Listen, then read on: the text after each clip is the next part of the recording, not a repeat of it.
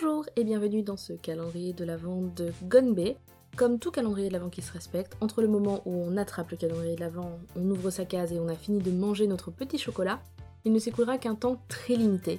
Ce seront des petites pastilles pour vous parler de choses qui m'amusent, qui me surprennent, qui m'intéressent en Corée. Des pastilles assez courtes de 1 à 2 minutes. Et on va commencer dès maintenant avec les bases de la politesse, dire bonjour et au revoir bonjour, on l'entend souvent, annyeonghaseyo, ou si on est entre potes, annyeong, ça veut dire salut. Annyeonghaseyo, ça veut dire soyez en paix. Rien de très rigolo ni de surprenant là-dedans, hein. c'est comme good morning, bonjour, hein, pour rester dans les classiques de la langue française. Mais en coréen, je trouve qu'il y a une façon de dire au revoir qui est assez subtile.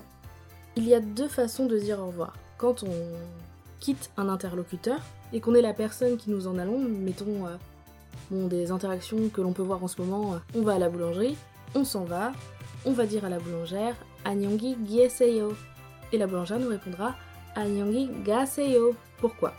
Anyongi gieseyo, restez en paix. Anyongi gaseyo, allez en paix. Voilà, donc celui qui reste et celui qui part n'ont pas le même rôle pour dire au revoir.